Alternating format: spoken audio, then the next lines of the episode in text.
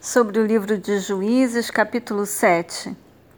Ao raiar do dia, Jerubaal, isto é, Gideão, e todos os homens que formavam o seu exército acamparam perto da fonte de Arode. O acampamento dos midianitas ficava no vale, no lado norte, próximo ao Monte Moré. Análise. Yahvé pessoalmente é o comandante supremo de Israel por isso, ele mesmo reduziu as forças militares da nação, de tal maneira que o povo tivesse bem claro que qualquer vitória só poderia ser obtida na companhia e por meio da obra do Senhor, e não de qualquer exército que Israel pudesse ou viesse a reunir. Salmos 107.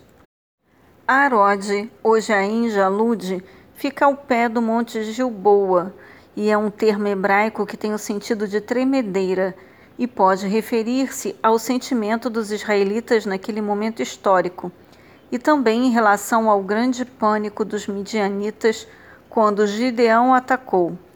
A forma verbal é traduzida como derrotado.